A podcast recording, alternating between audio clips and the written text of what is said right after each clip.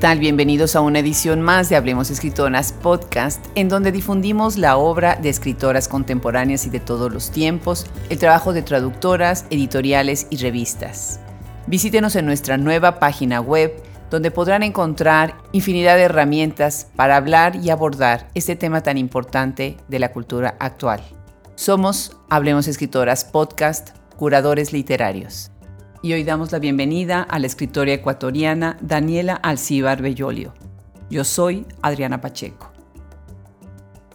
Como sabemos, el lenguaje es un sistema de representación y por lo tanto es un sistema de estereotipos. La única forma de representar algo es, es eh, reduciendo su, su, singularidad absoluta a un código que todos podamos entender. Si no, no hay modo, digamos, eh, hablando, eh, cada objeto, cada ser del mundo es único y no entra en ninguna clasificación. Pero si el lenguaje no viene a estereotipar lo singular, no tendríamos forma de entendernos. Una vez más, el micrófono de Hablemos Escritoras podcast viaja hasta Ecuador para platicar con una escritora, editora, investigadora académica, nacida el 3 de marzo de 1982, Daniela Alcíbar Belolio. Muchísimas gracias por sumarte al proyecto. Hola, ¿qué tal Adriana? Gracias a ti, a ustedes por tomarme en cuenta y por el interés que han mostrado en las cosas que he escrito. Pues fascinante las cosas que escribe. Les va a gustar muchísimo a quienes nos escuchan ahora. Si no conocen tu obra, acercarse a ella. ¿En dónde nos estás escuchando, Dani? Estoy en Puembo, que es un pueblito en las afueras de Quito, en Ecuador, en la sierra ecuatoriana. Qué belleza, con un paisaje extraordinario, me imagino. Sí, un paisaje lleno de montañas y de, y de pájaros y de flores y de árboles. Qué belleza, qué belleza. Y qué belleza también el talento que hay en Ecuador en las letras en este momento y en todos los tiempos, ¿verdad? Ecuador es un país que ha aportado tanto al panorama literario. Platícanos, ¿de dónde empiezas tú tu carrera? ¿Cómo te formas y cómo entras a la literatura? A ver, eh, dividiría en dos partes la pregunta. Eh, ¿Cómo entro en la literatura? Es, una, es un asunto que, me sirve también mucho para escribir, ¿no? Es un asunto que para mí es bastante misterioso y que tiene que ver con el deseo, tiene que ver tan claramente con el deseo que me enseña muchas cosas de mí misma. Porque, bueno, mi abuelo, el padre de mi madre, fue un escritor bastante célebre aquí en Ecuador en los años 50 se llamó Walter Belolio, era un, escritor de corte realista, bastante bueno, que murió joven en España cuando fue a publicar su libro. Y cuando los escritores mayores, mayores de edad acá, digamos, escuchan mi segundo apellido, me dicen, ¿tiene algo que ver con Walter Belolio? Sí, bueno, es mi, es mi abuelo, aunque yo nunca lo conocí, ¿no? Sin embargo, mis comienzos en la literatura no tuvieron nada que ver con eso, digamos, no, Nunca tuve yo una cultura literaria, la figura de mi abuelo estaba más bien oculta, nunca heredé nada, ni libros, ni nada, ni tampoco me hablaron de él, casi nada. Y en mi casa, en la casa de mi familia, digamos, no había libros, no había biblioteca, no había el hábito de leer, de mucho menos de escribir.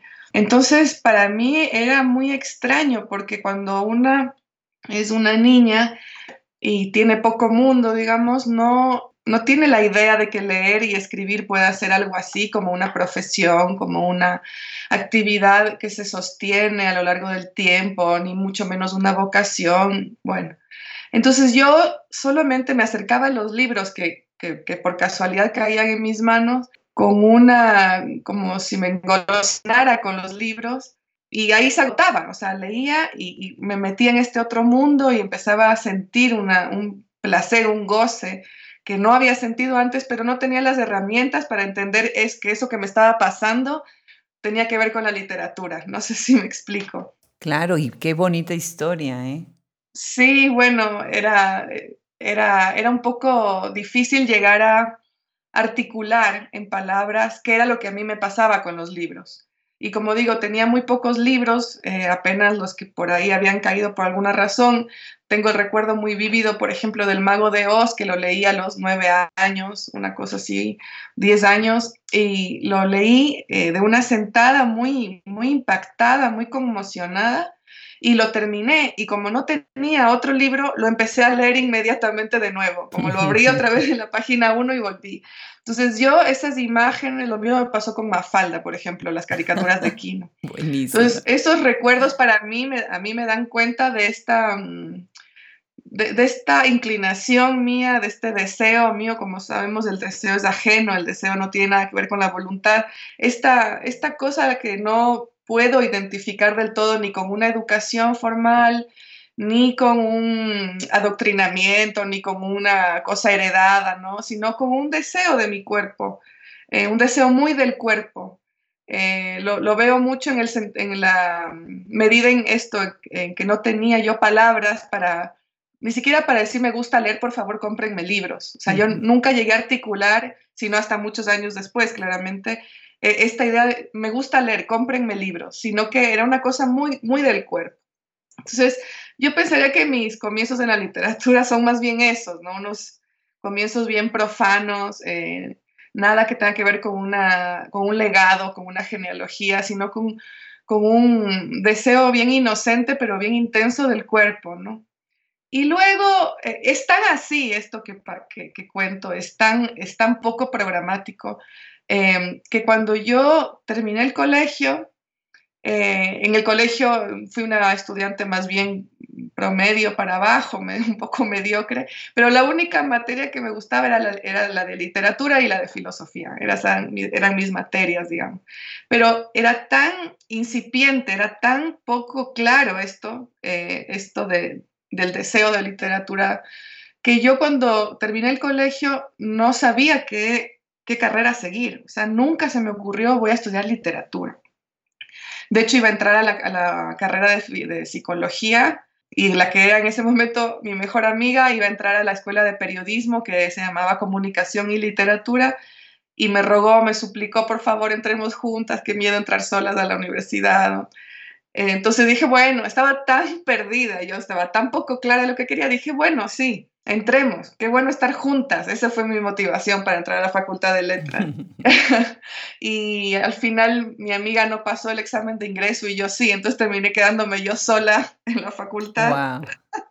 y fue, fue muy gracioso, toda la situación me parece muy graciosa ahora y en, realidad lo, veo como una coincidencia muy feliz, digamos. No creo ni en el destino, ni en la providencia, ni en nada, pero sí creo que fue una, una coincidencia que, que alegró mucho mi vida. No creo que me hubiera ido muy bien en psicología. Entonces entré en la Facultad de Literatura y fui una estudiante más o menos. La verdad es que esos primeros años yo entré muy joven, entré apenas cumplido los 17 años, entonces era muy chica, estaba muy tenía ganas como de vivir, me sentía grande, ¿no? Me sentía libre por estar en la universidad, tenía un novio, entonces quería estar con mi novio. Mis pasos fueron así, digamos, muy, muy azarosos, muy erráticos. Recién al tercer año de la universidad, donde empezamos a hacer una revista literaria con los compañeros, ahí me empecé a apasionar más y empecé a decir, tal vez mi, mi destino no es ser eh, como, como en esa época, ¿no? Hace que, hace 20 años, hace 15 años incluso, las chicas de la Facultad de Literatura estábamos para admirar a los escritores, ese era nuestro papel. Y, y, le pongo cero dramatismo a esto. Yo, lo, yo abracé ese papel durante un par de años muy contenta, ¿no? Mi, mi, mi, espacio era el espacio de admirar a los escritores, ¿no? A los hombres que escribían. Yo era una porrista más o menos, y las mujeres en general éramos porristas de los escritores. Poco a poco, y fue, insisto, un proceso muy lento, muy paulatino, eso empezó a cambiar. Y yo empecé a darme cuenta de que tal vez yo también podía escribir y de que tal vez yo también podía ejercer crítica, que tal vez yo también podía dar opiniones, eh, fue un trabajo duro, ¿no? Eh, marcado un poco por el azar y luego también un poco por la voluntad. Cuando me di cuenta de que sí tenía un potencial, que sí tenía inteligencia, que no estaba solamente para ser admiradora ni groupie, empecé a trabajar un poquito más en mí. en mi, en mi formación intelectual. Insisto, esto es tardío, digamos que de la mitad de la carrera de licenciatura para adelante yo empiezo a decir, ah, tal vez sirvo para otra cosa que no sea ser novia de alguien, ¿no? Eh, lo, lo, cuento así con toda sinceridad porque para mí es muy, valoro mucho ese, ese, mm, ese aprendizaje, esa formación, valoro mucho que esa formación haya sido errática, eh, valoro mucho que, que, yo haya tenido que pasar por, por tantos lugares porque eso también me nutre en, de modo retrospectivo, ¿no? Claro. Pues tu carrera despegó y de qué manera, ¿eh? Increíble. Déjame mencionar algunas de tus obras para quienes nos escuchan. Tienes en ensayo, tienes para rayos, paisajes, lecturas, memorias. Ese fue publicado en Turbina 2016. Tienes también El silencio de las imágenes en La Caracola 2017. En Relatos tienes Para esta mañana diáfana, que estuvo publicado en 2016. De, tu novela Siberia, interesante, tiene cuatro ediciones ya. La última aparece en, en, este año, precisamente en el 2020, por Beatriz Viterbo. Y además ganaste el premio Joaquín Gallegos Lara en el 2018. Bueno, pues qué manera de despegar con esta inocencia con la que nos estás narrando. Increíble, de verdad que sí. Platícanos, tú también estás, eh, eres editora y estás involucrada con algunas editoriales dentro de, Ecuador. Sí, soy editora, eh, eh, soy la editora general junto con mi socio Juan Pablo Crespo de la editorial Turbina, que es una editorial independiente quiteña, bastante jugada, sobre todo en términos estéticos y con un catálogo muy bueno. Qué bien. Y el trabajo de edición para ti, ¿cómo es que dialoga con tu trabajo como escritora? Em, la verdad es que para mí, desde casi desde el comienzo, la literatura, la escritura han sido formas de la conversación. Em, siempre que, que, escucho este, este lugar común, que igual tiene mucho de cierto, obviamente, eh, de que la escritura es una cuestión solitaria, yo nunca me sentí tan cómoda con esa idea, porque yo siempre pensé que más allá de que el momento físico de escribir sea un momento, digamos, solitario, eh, siempre que escribí, escribí conversando con alguien, ¿no? Esto de, la conversación infinita que dice Blanchot y que para mí siempre marcó la escritura. Entonces, la edición la trabajo un poco en ese sentido. Edito a gente que quiero, que quiero, aunque no la conozca, o que la quiero conociéndola, amigos o amigos imaginarios, ¿no? O sea, está en nuestro catálogo está César Aira, a quien no he tenido el placer de conocer personalmente, pero a quien quiero por lo que escribe. Está Ariana Harwis, que es una gran amiga, está Alberto Giordano, que es un gran amigo, está Sergio Cheifek, sobre quien yo escribí mi tesis doctoral. Entonces, siempre, siempre que escribo o el pienso qué autor quisiera publicar, está subyaciendo ahí la noción y el valor de la amistad. Así es como yo escribo y así es como, como edito también, ¿no? Y la editorial también es un, es un emprendimiento, digamos, de dos amigos. Juan Pablo y yo somos amigos hace más de 20 años. Entonces, creo que si tuviera que decir cuál es el denominador común de estas actividades que marcan mi vida, creo que tendría que ver con eso, con la amistad, con el encuentro, con la relación. Y, según entiendo, también tienes algo que ver con el Centro Cultural Benjamín Carrión y fuiste fundadora de una revista en Ecuador en gestoría cultural, ¿verdad? Sí, sí, eh, soy directora del Centro Cultural Benjamín Carrión desde hace un año, un poquito más de un año. Eh, el Centro Cultural es, eh, Benjamín Carrión es el más importante de la ciudad en términos literarios, porque es un centro cultural em, enfocado en la literatura, en la crítica, y ha sido una experiencia hermosa. El año pasado hicimos un encuentro realmente poderoso que se llamó Cartografías de la Disidencia, Em, donde tuvimos de invitadas a escritoras fascinantes, a Cristina Rivera Garza, a Gabriela Cabezón Cámara, a Giovanna Rivero y a Piedad Bonet, fueron las, las invitadas internacionales. Fue un encuentro de tres días muy potente, con muchísimo público, muchísimo público, y donde pudimos encontrarnos, digamos, justamente más allá de estas ideas de que la literatura es para genios, ¿no? Que es algo que acá, al menos en Ecuador, sigue siendo un lugar común y una idea muy arraigada, que los escritores son genios, que son seres iluminados, que son seres especiales, ¿no? Queríamos romper un poco con esa idea tan machista y tan patriarcal, queríamos queríamos que las escritoras que vinieran a conversar justamente se entablaran relaciones amistosas, relaciones de hospitalidad, de encuentro, ¿no? Fue, fue bellísimo. Eh, fue uno de mis grandes, de mis grandes alegrías. Qué bárbaro, felicidad. Y con respecto a la revista, sí, sí, fue hermosísimo, en verdad fue, fue bellísimo. Em, y con respecto a la revista que se llama Sicorax, eh, es una revista que ya tiene tres números.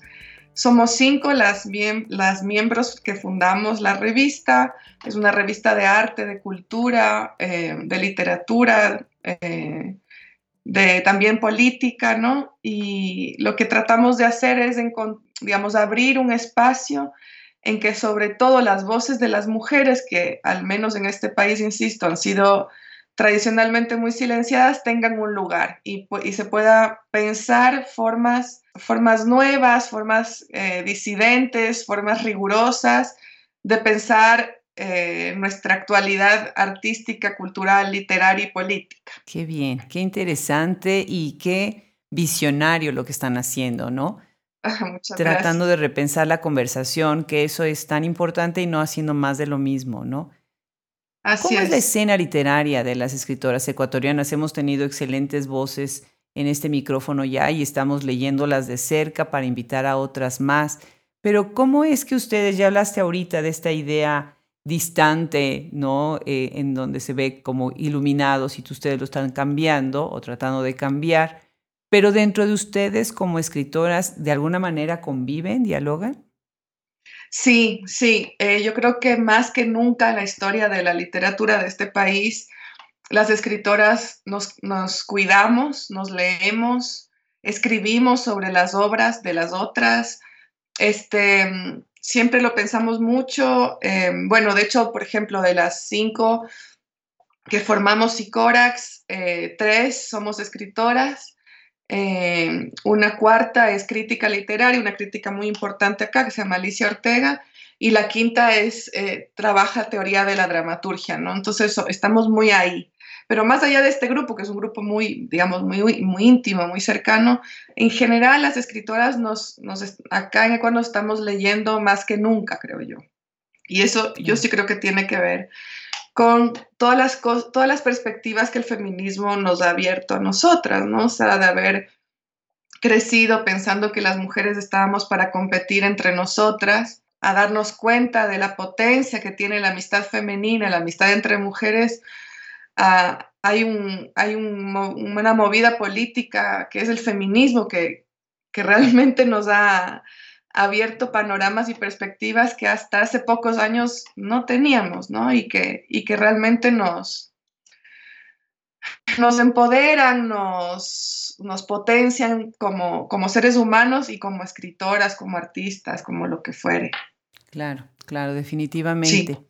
Dentro de, tus obras, algo que me llama mucho la atención también es esta cercanía que tienes con el paisaje, ¿no? De qué manera tú observas el paisaje. Y pensé en otra escritora también eh, del Cono Sur, ¿no? Claudia Massín, que tiene unas obras bellísimas en poesía, eh, también con mucha referencia al énfasis en el paisaje. Sí. ¿Cuáles dirías tú que son tus temas, los temas que abordas en tus obras? A ver, yo tengo una, así como, como te contaba, de esta inclinación arcaica casi hacia, la, hacia la literatura. Yo siento que pasa lo mismo con el paisaje. Para mí el paisaje no es tanto un tema, lo fue, lo fue en mi tesis doctoral, mi tesis doctoral es sobre el paisaje, em, pero cuando escribo no, no es que trato de trabajar el paisaje, sino que el paisaje como imagen se me impone como dispositivo narrativo, ¿no? Como dispositivo que, que instaura un cierto ritmo, una cierta textura, una cierta cadencia en, la, en el desarrollo de los acontecimientos.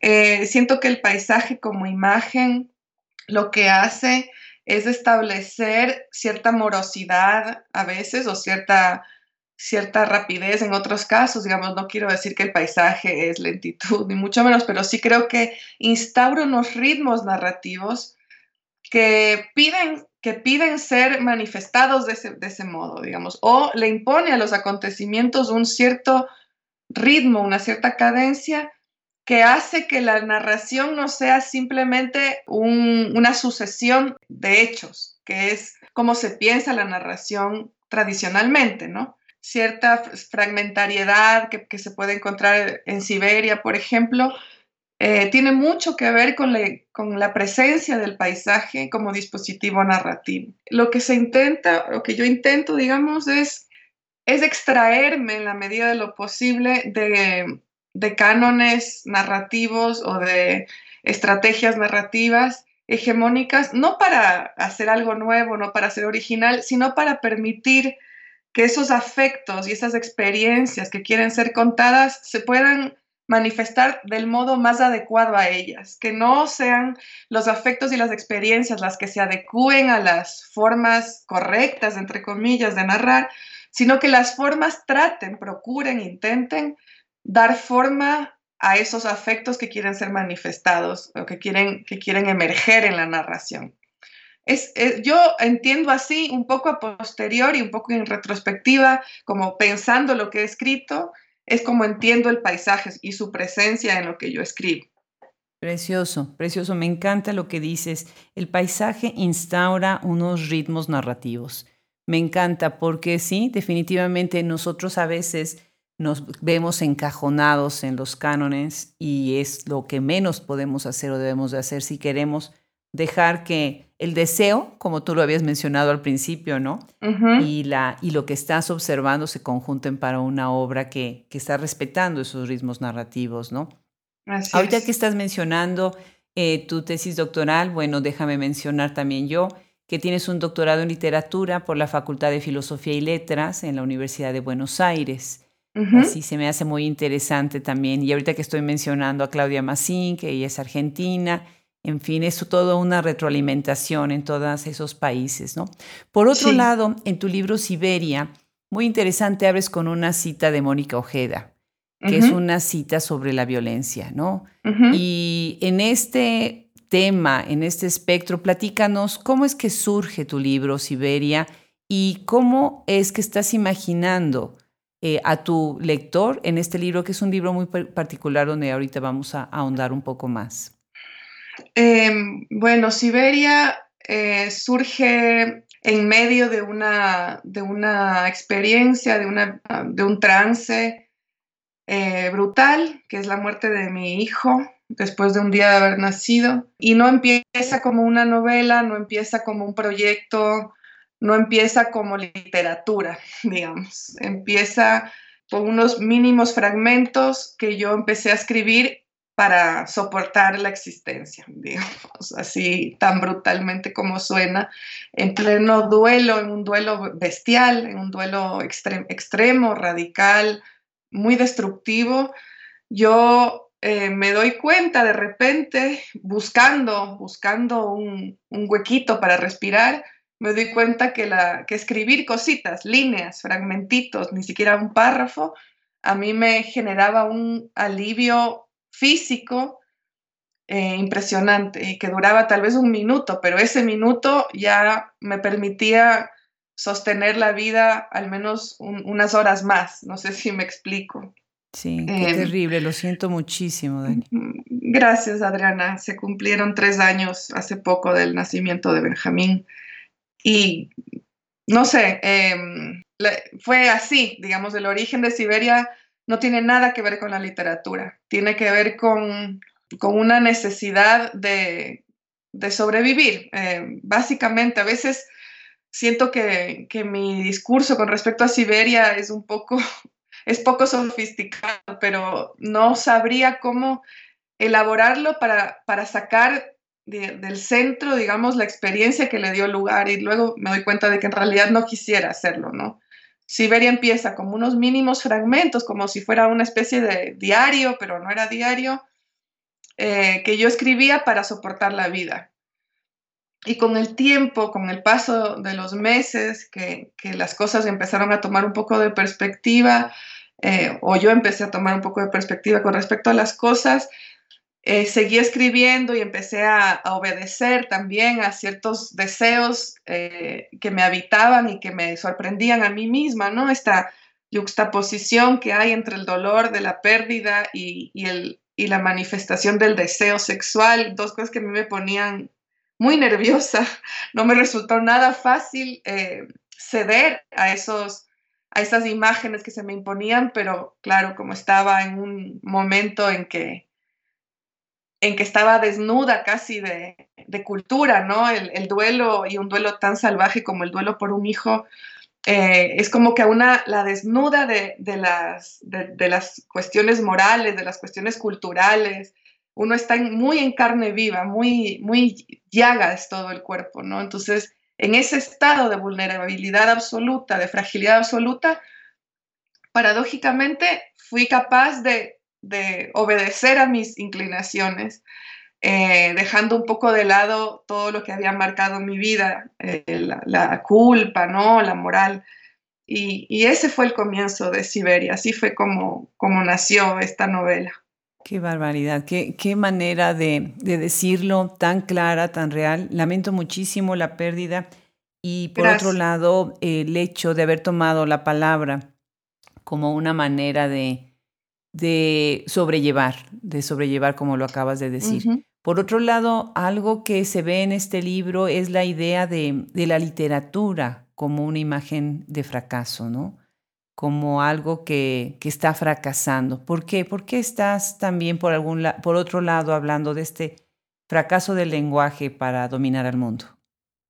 Eso, digamos, yo lo, lo había pensado, sentido instintivamente en mis primeros libros, era este deseo de llegar a la experiencia, ¿no? Este deseo de contar la experiencia, de representarla, como sabemos, el lenguaje es un sistema de representación y por lo tanto es un sistema de estereotipos. La única forma de representar algo es, eh, reduciendo su, singularidad absoluta a un código que todos podamos entender. Si no, no hay modo, digamos, eh, hablando, eh, cada objeto, cada ser del mundo es único y no entra en ninguna clasificación. Pero si el lenguaje no viene a estereotipar lo singular, no tendríamos forma de entendernos. Entonces, esa es la paradoja, desde mi punto de vista, esa es la paradoja que vive eh, quien escribe, que por medio de un sistema estereotipado, un sistema de estereotipos que es el lenguaje, intenta dar cuenta de la singularidad absoluta de su afecto, de su experiencia, de, lo que ha vivido, de sus recuerdos, ¿no? Entonces es en ese sentido que yo pienso el lenguaje como el lenguaje literario, digamos, en, los términos del fracaso. No de una forma pesimista, ¿no? No, no para, tampoco para romantizar el fracaso, sino más bien con esta idea que tiene que ver con la potencia de ese fracaso. La idea de que yo estoy atrás de la experiencia, intentando dar cuenta de ella, por medio de un sistema que es incapaz de dar cuenta de ella, porque es un sistema que está condenado a representar. Entonces, en esa, digamos, en esa pugna entre la representación y el deseo, es que hay grietas en, los textos, en, la, escritura, en que puede emerger algo que se parezca a la vida, ¿no? Es, un poco por ese lado que, le, que lo pienso, que lo, que lo menciono, el tema del fracaso. Claro, y te oigo y recuerdo a eh, una de los miembros de mi disertación doctoral, el comité de, disertación doctoral, es Gabriela Polit, también ella es académica y crítica fabulosa de Ecuador, también ecuatoriana. y te oigo y oigo mucho de, lo que ella también pues, nos enseñó durante tanto tiempo en la universidad. Precioso, Daniela, precioso. Muchas gracias. Otros temas que quiero mencionar nada más brevemente porque me gustaría avanzar a la siguiente obra y a las siguientes obras es, eh, son, por ejemplo, el alcoholismo, ¿no? Que es un tema que, marca, que nos atraviesa, ¿no? Como, como raza humana en muchas, de muchas maneras, ¿no? Y por otro lado, también la cuestión corporal, ¿no? Tú estás llevando muchísimo al cuerpo, y ya acabas ahorita de decirlo, también es llevarlo como si estuviera sin piel, descarnado, ¿no? Eh, el dolor y el sufrimiento. Hay una, escena y una imagen en este libro que a mí me, dio mucha tristeza y a la vez me dio como una, me dio escalofrío, ¿no? Eh, hablas de la turgencia de los senos, ¿no? Y, esa, esa idea de, de, los senos llenos, ¿no? de leche y a la vez el, vacío del útero me hizo, como, como tú lo acabas de decir, bueno, sentir precisamente esa pérdida, ese vacío, ¿no? Pero también las imágenes relacionadas con el alcoholismo, porque es otro tipo de pérdida, es cuando el otro se pierde a sí mismo y a la vez está lleno de tanto, ¿no? Es un combate ahí fuerte y me gustaría que mencionara sobre de qué manera sientes tú que tu literatura eh, mueve y ayuda en la cuestión de los temas sociales que pues muchos de nosotros no, nos interesa.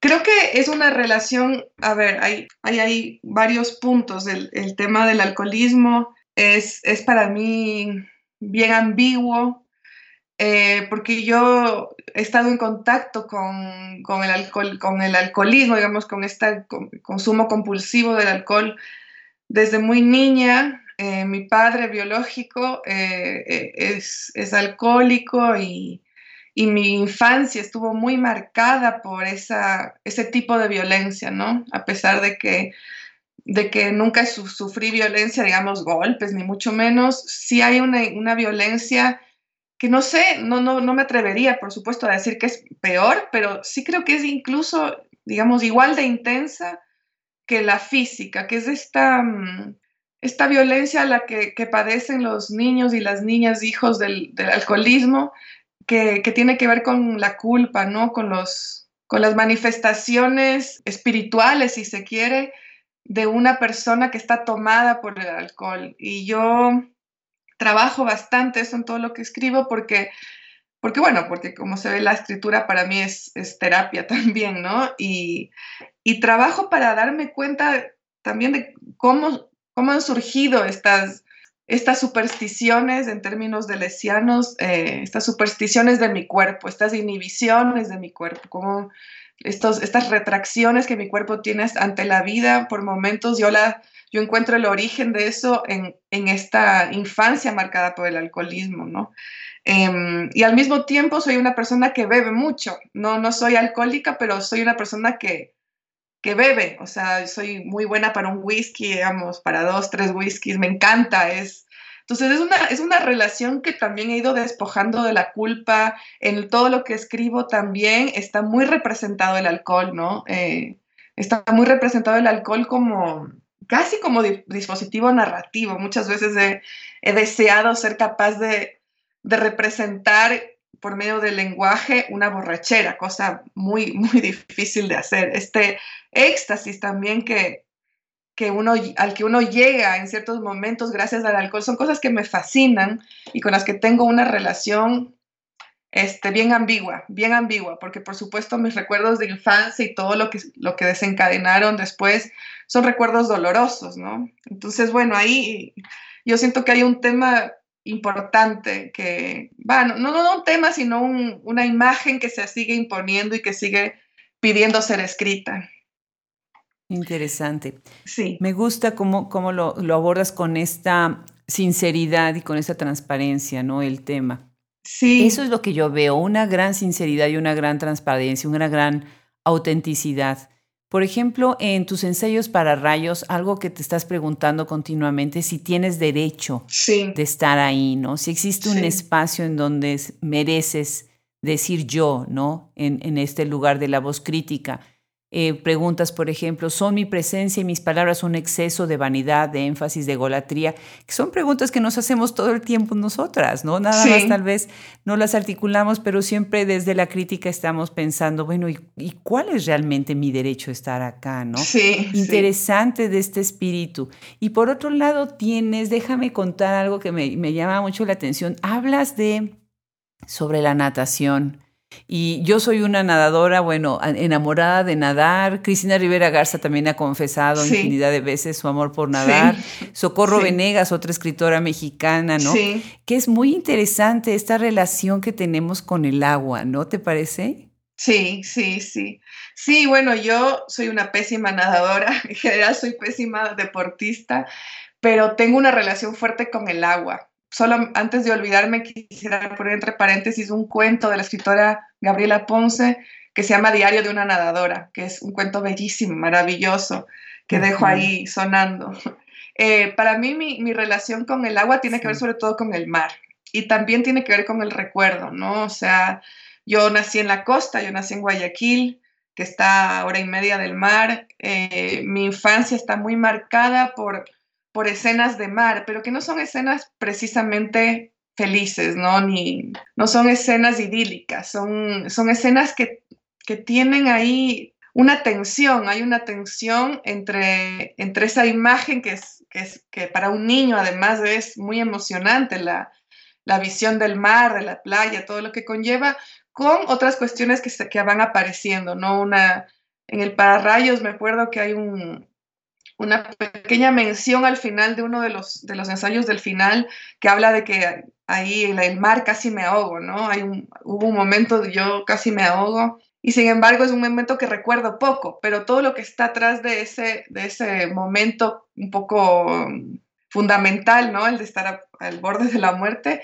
tiene una importancia muy fuerte. Entonces, no sé, es, soy imprecisa justamente porque la forma de aparición del recuerdo es impreciso, ¿no? Es, es, es imposible eh, creer que el recuerdo da cuenta de una realidad objetiva, sino que es esta aparición intempestiva en el presente de un tiempo heterogéneo, ¿no? Eh, es volver a vivir el pasado como nunca antes se lo vivió.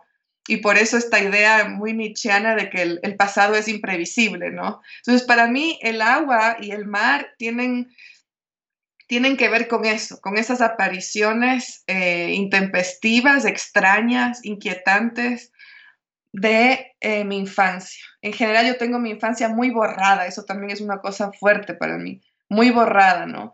Y entonces estas apariciones del mar, esa es mi relación con el mar, esa es mi relación con el agua, la relación del recuerdo con el presente, la relación de la imagen que aparece y no sabemos de dónde para inquietar lo que está pasando ahora, ¿no? Increíble. Bueno, pues nos podrías leer un fragmento para que ahorita que estamos hablando precisamente de lo viscoso del mar. sí, claro.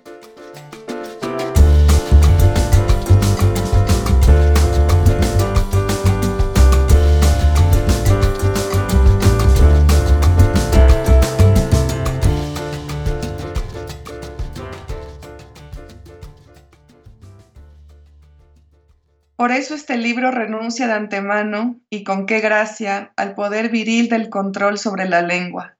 La perfección no es algo inalcanzable, sino algo que se desecha. La escritura en Antropofagitas, el libro de Gabriela Ponce, es algo femenino en la medida en que es también algo animal, no en oposición a la, a la normatividad masculina, ese sistema de poder al que todos estamos en alguna medida sometidos, sino como su devenir menor, como la renuncia a o la superación de un sistema que ya mostró hace mucho sus limitaciones. Estos relatos no rehuyen el lugar común, la cursilería ni la vulgaridad. Son todos recursos disponibles que se usan para darlos vuelta, hundirse en ellos y hacer reflotar algo intenso y singular. La gracia imprecisa de la narradora enamorada del profesor de piano de su hija en el profesor de piano reside no solo en que se burla de sí misma, una cita. Y entonces yo sentía que él sabía que yo lo veía y entonces tocaba para mí. Pero eso bien puede ser producto de mi, de mi imaginación y mi corsilería. Otra vez la telenovela. Hasta ahí la cita. Sino sobre todo en que, al articularse con la frase final del cuento, todo era tan extraño como debía ser, la sinceridad un poco brutal de la narradora, quizá riesgosa, sin duda excesiva, encuentra su justa medida en ese final que recuerda que todo debe ser extraño. Es la fuerza de la ironía en tanto que interrogación soberana, la distancia que, dice Bartes, es capaz de generar la literatura con respecto a la, viscosa manía de sufrir. Pues este fragmento da una buena radiografía de muchas cosas que acabamos de escuchar. Hablas de la sinceridad, eh, de esta transparencia y de las fuentes. Una vez más estás nombrando a una de las fuentes, ah, lo has hecho a lo largo de toda la conversación. ¿A quiénes lees, Dani? ¿Quiénes son eh, tu inspiración desde el punto de vista crítico y desde el punto de vista literario? Ajá, em, a ver, desde el punto de vista crítico, tengo que mencionar, siempre lo menciono en primer lugar, a Alberto Giordano, un crítico, escritor argentino, rosarino, eh, que fue mi director de tesis, que es mi amigo eh, y que es mi maestro, ¿no? él es, digamos, cuando yo llegué a Argentina a, a estudiar, empecé con la maestría y luego pasé al doctorado, me encontré con la obra crítica de Alberto Giordano y inmediatamente me enamoré, digamos, fue realmente un vínculo amoroso el que tuve con esa escritura crítica. Y luego tuve la inmensa suerte de convertirme en su, en su dirigida, digamos, en su, en su alumna después, y luego en su amiga. Eh, lo he editado también acá, ha sido muy bello, toda esta trayectoria ha sido hermosa. Y fue como él el que me introduce en la lectura, en la relectura en realidad, de los franceses, a los que yo había leído en la universidad, en la, licenciatura, pero tengo la, sensación de que no había llegado a, a ponerme en, contacto íntimo con esos postulados teóricos. Esa, es mi, esa es la impresión que yo tengo y es lo que yo siento que Alberto me dio me dio, o sea, su, pedagogía, su forma de enseñar, eh, que, es, que, es, una ética muy, muy potente, digamos, fue la que eh, a mí me abrió las perspectivas de una relación amorosa con la teoría literaria. Entonces, en ese sentido, yo, eh, digamos, Alberto Giordano me abre a mí el paso hacia la lectura de Maurice Blanchot, de, de Deleuze y de Bartes. Esos son como, es la, trilogía, digamos, que, que a mí me, me, marca en términos teóricos, pero también en mucha medida también en términos estéticos, en términos creativos. Eso es, digamos, sí, esos son como, si tuviera que decirlo rápido, esa es mi, mi trilogía de la, de la teoría que, que me ha ayudado en verdad a pensar muchísimo. Y en términos eh, literarios, es, la, bueno, es una lista muy larga, ¿no? Siempre recuerdo algo, eh, una, experiencia muy fuerte eh, durante mis años en la licenciatura en la, aquí en Quito, que era la sensación de que yo, esto que te contaba al principio, ¿no? De que yo no podía escribir, de que yo no soy, no, no era escritora, escribir era otra cosa porque habíamos pasado toda la carrera, y no estoy exagerando, leyendo solo a hombres, leyendo al canon clásico latinoamericano, ¿no? Claro. Así, así nos educaron. Así nos educaron. Entonces yo leía a García Márquez, a Vargas Llosa, a Cortázar y a, bueno, a Carlos Fuentes, en fin, sabemos el canon y sobre todo el boom.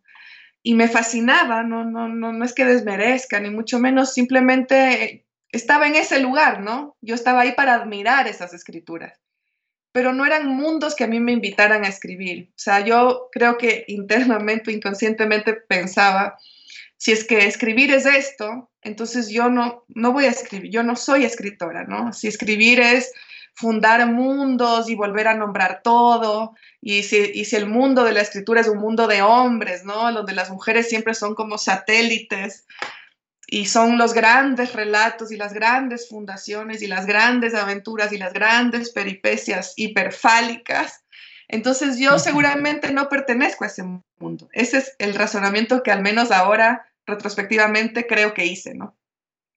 Y de repente empecé a, a descubrir mujeres de forma muy tardía, como creo que nos pasó a muchas mujeres de nuestra generación o de mi generación.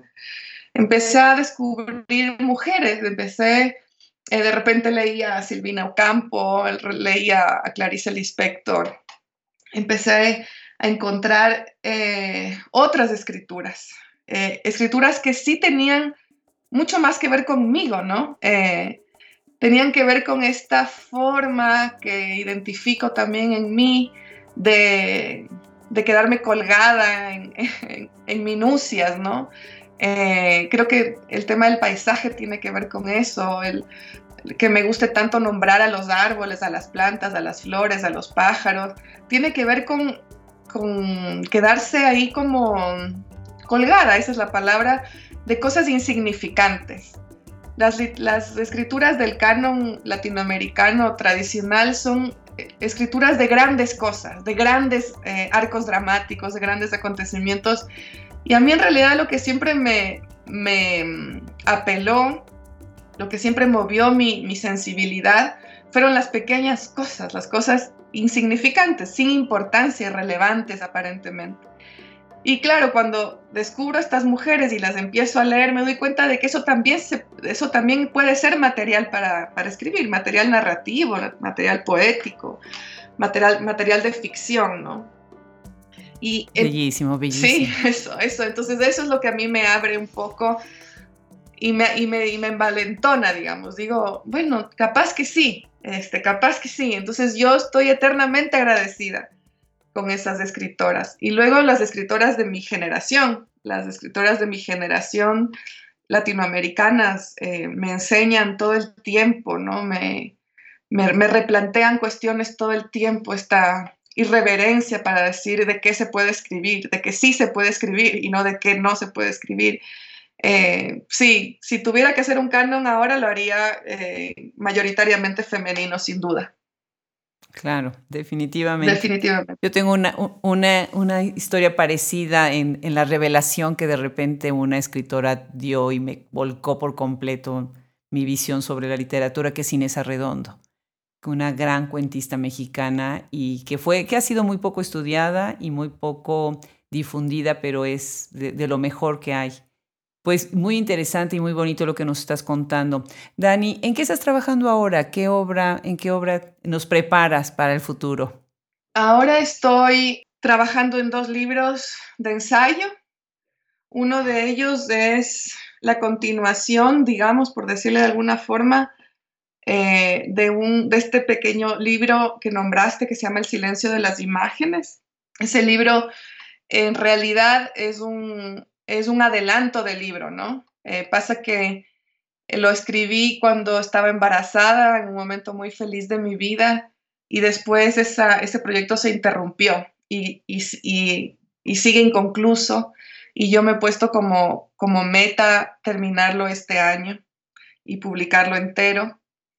Ese es el un libro. El otro libro eh, es, un, es un libro que se parece bastante a Para Rayos, es un libro de ensayos críticos que quiero publicar con una serie de textos que he escrito y que estoy escribiendo sobre libros que me gustan, libros que me mueven, eh, generalmente contemporáneos o, sí, absolutamente contemporáneos de esta época. Eh, y estoy trabajando en un proyecto mucho más incierto, que no sabría si es una novela o qué es, la verdad todavía no sé, y que tiene que ver con unos documentos de mi abuelo, del padre de mi madre, que es una figura bastante compleja y difícil.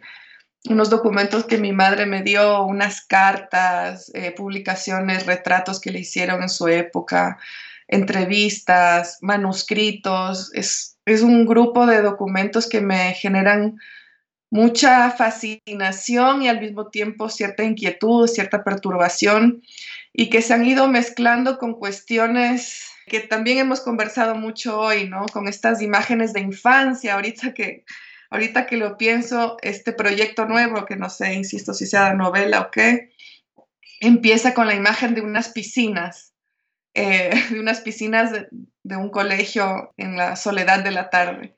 Esa soledad de, como dice tú, en un mercado hay pocas cosas más solitarias que una escuela después de que los alumnos se fueron, ¿no? Esto es sí en una escuela vacía y unas piscinas. No sé cómo se van a juntar esas cosas, no sé qué relación van a tener, pero, pero esos, esos son los tres proyectos para este año. Pues felicidades. Gracias. Felicidades, mucho éxito con esos proyectos, como el que ya has tenido con los previos. Muchas felicidades. Me gustaría para cerrar la conversación, además de agradecerte infinitamente que te hayas sumado y que estés apoyando este proyecto, que nos convides con una lectura de Siberia, para que nos dejes con este sabor eh, de un libro que es fundamental. Invito a todos que lo busquen, eh, busquen toda la obra de Daniela es una de las escritoras, una de las voces que yo creo que todos debemos de leer. Muchísimas gracias, Dani, por, por acompañarnos el día de hoy. No, gracias a ti. Muchísimas gracias por esta charla tan hermosa. Al contrario. Leo entonces el comienzo de Siberia. Me distraigo en la agitación de las copas de unos árboles lejanos. Deben ser de algún pulmón de manzana. Tengo la marca de los dedos de Julián en el brazo derecho. Si la toco, me duele. Pienso que se hará morada y que su forma de mano será imposible de ocultar. He sentido un miedo intenso y un desprecio sin medida. Nunca antes me había visto maniatada por una fuerza física que no pudiera controlar. Me agarró del brazo cuando le dije que me largaba. Me lo agarró con tanta fuerza que ahora está marcado. Lo miré a los ojos y vi esa acuosidad descolocada de los ebrios. Reconocí ahí a mi padre también, esa película líquida empañando el color del iris, amarillando el blanco, enrojeciendo las venitas mínimas que surcan ese territorio curvo. Me miró así, ebrio e impotente, y yo sentí miedo porque nunca me habían agarrado de ese modo. Nunca había sentido que no podría zafarme a menos que el otro decidiera soltarme. Miedo y violencia, ganas de golpear, de escupir, de gritar.